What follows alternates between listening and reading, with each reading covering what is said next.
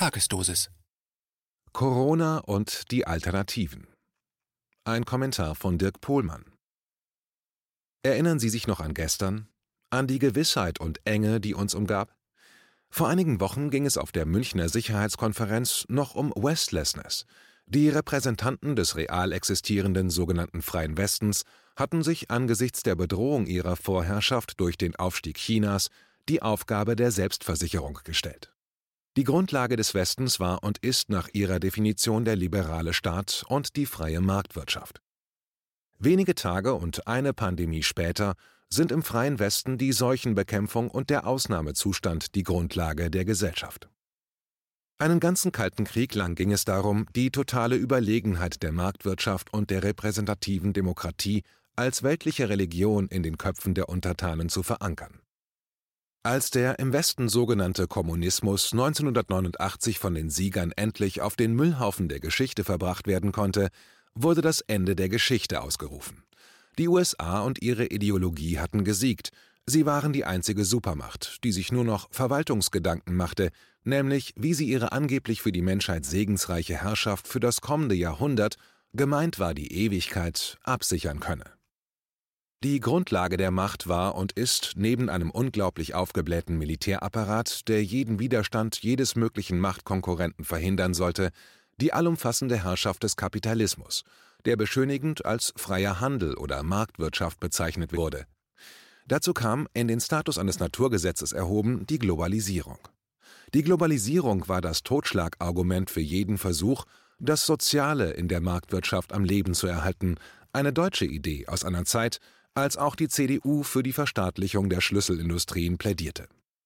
Seit der Globalisierung war die soziale Marktwirtschaft zu einem Widerspruch in sich selbst geworden, zu einem bloßen Wort, das künstlich aus zwei unvereinbaren Bestandteilen gebildet war. Marktwirtschaft, sollten die Bürger jetzt lernen, war nur in reiner Form stark und lebenskräftig, nur wenn sie den weichlichen Zusatz sozial abschüttelte. Die Globalisierung sorgte als Drohung und Macht dafür, diesen neuen Lehrsatz in die Köpfe zu hämmern. Nur die Harten kommen in den Garten und das Leben ist kein Ponyhof waren zwei triviale Ausdrucksformen der neuen Weltsicht. Die Agenda 2010 eines sozialdemokratischen Bundeskanzlers, der sich der Herrschaft der Globalisierung unterwarf, den Sozialabbau vorantrieb und der daraus neu entstehende Stand der Hartz-IV-Empfänger waren in Deutschland die realen Erscheinungsformen. Der Westen war nicht mehr so toll. Es kam sogar Ostalgie auf. Aber es gab ja wenigstens noch Spaß am Leben und jede Menge Unterhaltungselektronik und als Software dazu das Entertainment, das einmal die Attraktivität des Kapitalismus ausmachte. Letztlich waren die Beatles, die Rolling Stones, Hollywood und Harley Davidson mächtigere Argumente für den Westen als die US Air Force oder gar die CIA, denn das Entertainment erzeugte die Sogwirkung in Richtung Kapitalismus. Seit den 90ern wurde der Sog vom Druck der Verhältnisse abgelöst, an die man sich wohl oder übel anpassen musste. Und jetzt, 2020, genügt ein Virus, um die einzige Supermacht der Welt, ihren Großraum, ihren irrelichternden Präsidenten, ihre Ideologie und die Weltwirtschaft fundamental zu erschüttern. Und auch ihren Konkurrenten, alle BRICS-Staaten und den Rest der Welt. Das klingt irgendwie sehr unglaubwürdig. Und so ist ein Nebeneffekt, dass ein Teil der Gesellschaft an dieser Frage auskristallisiert. Die Medien, die sich in mindestens zwei verschiedene Richtungen entwickeln, nämlich den system- und imperiumstragenden Mainstream und die Alternativmedien, eine Art ungeliebtes Schmuddelkinderprekariat des Journalismus, haben fundamental verschiedene Sichtweisen auf den Coronavirus. Weil der Mainstream-Journalismus, der mit der Watergate-Affäre seine Blütezeit erlebte, seit 1989 in Probleme geraten ist und seit 9-11 versagt hat und seitdem immer wieder an vielen entscheidenden Wendepunkten seine Hauptaufgabe, die Wahrheit zu sagen, nicht mehr erfüllte, haben die Alternativmedien die systemische Lücke der Dauerkritik besetzt.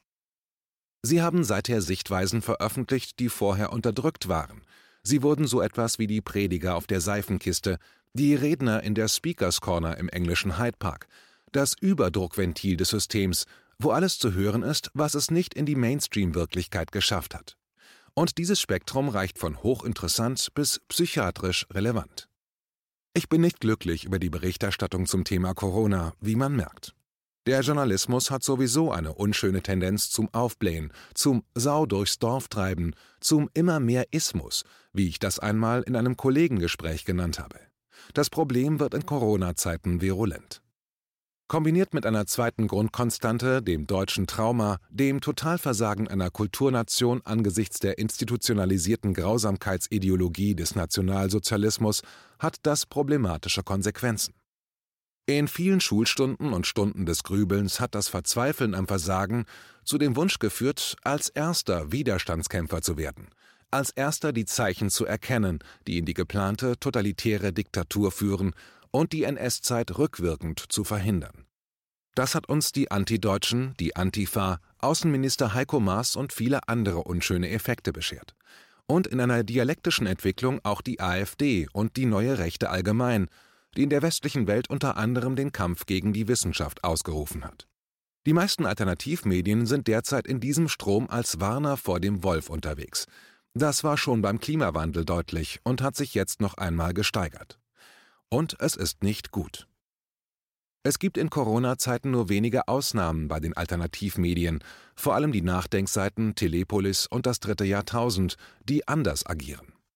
Der Mainstream geriert sich derweil einmal mehr als Hüter der Staatlichkeit, als bissiger Hofhund, der jeden verbellt und, wenn möglich, wenn genügend Chorheulen erfolgt ist, auch als Wolfsrudel mit dem Willen zum Todesbiss, falls jemand es wagt, die falschen Ansichten zu äußern – nach unklaren Definitionen, die sie selbst täglich neu aufstellen.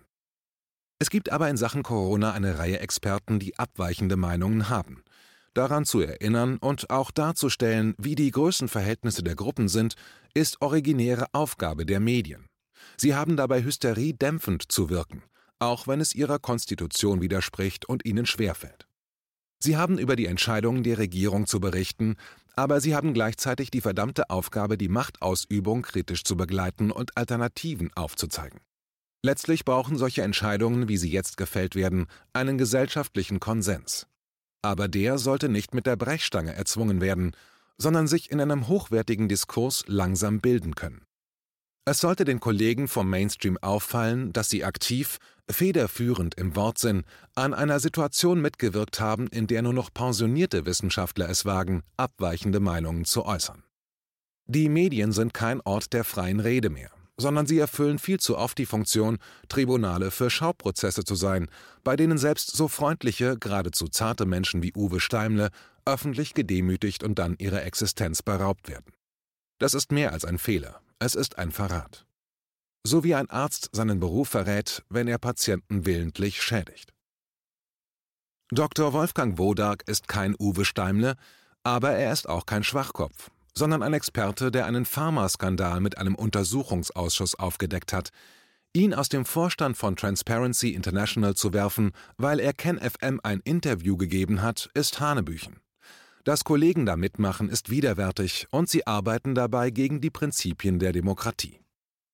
Noch viel schlimmer war es, daran mitzuwirken, Ex-Botschafter Bernd Erbel zu feuern, den designierten Chef von Instex, nach einer widerlichen Pressekampagne der Springer-Presse in Kombination mit dem durchgeknallten Korrespondenten der Jerusalem Post, Benjamin Weintal, dessen manische Haupttätigkeit es ist, überall Antisemiten zu finden, so wie Joseph McCarthy überall Kommunisten fand.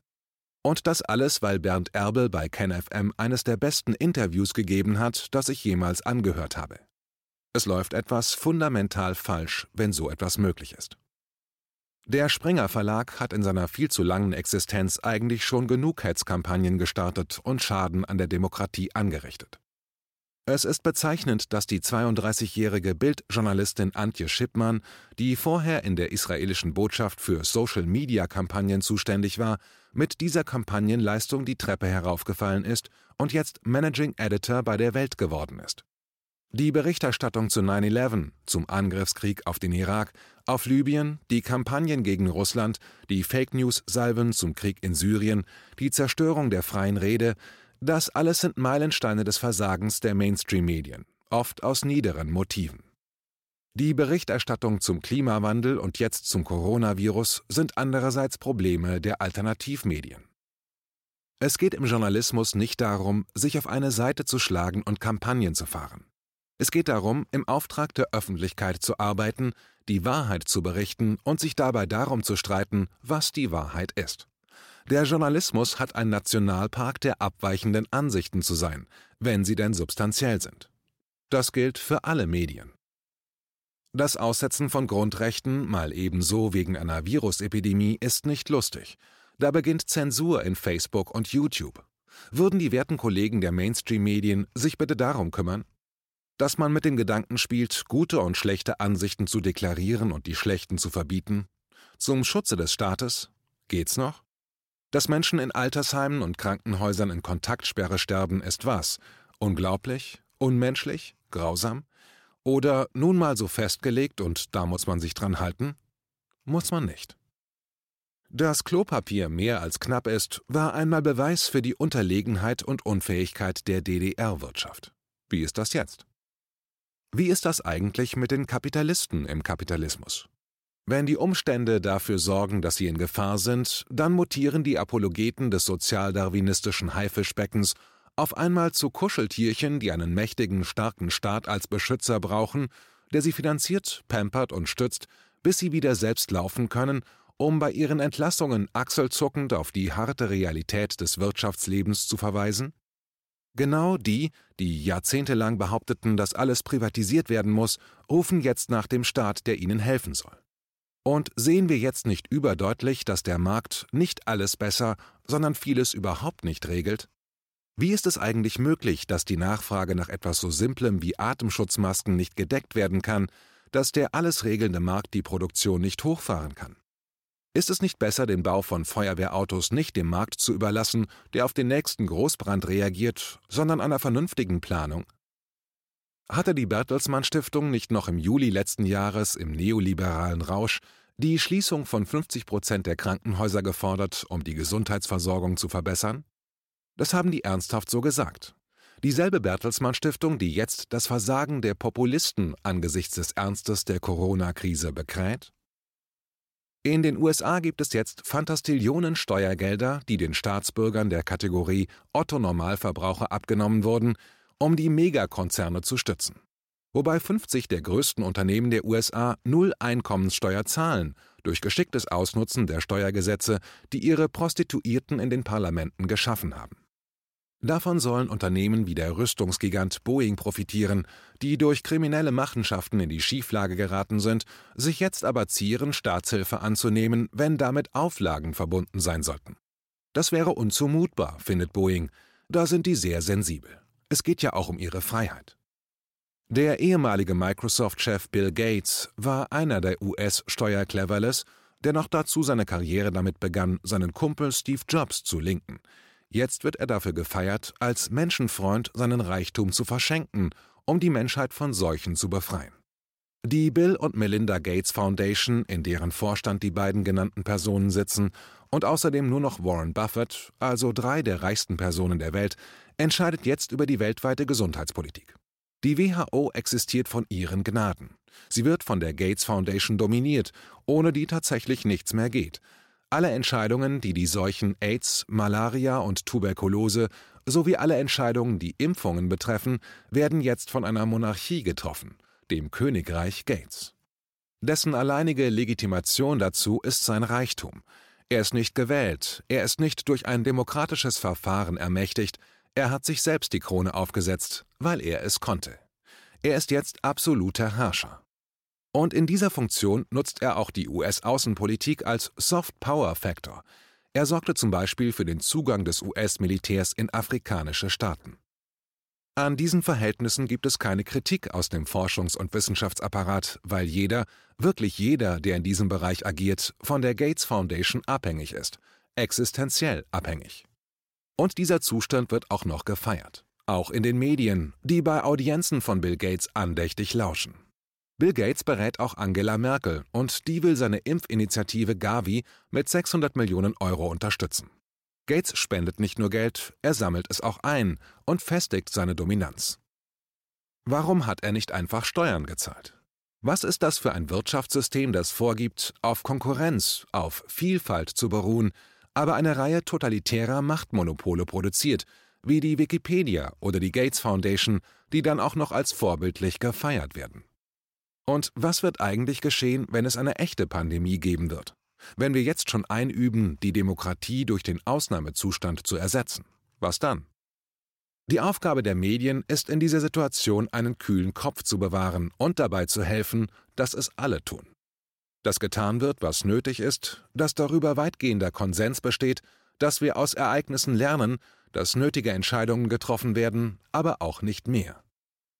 Wozu unbedingt auch gehört, dass wir jetzt sehen, dass viel mehr geht, als uns bisher erzählt wurde.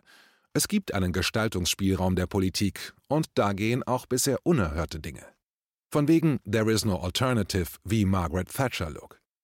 Und alles, was jetzt eingeführt wurde, kann und muss auch wieder rückgängig gemacht werden.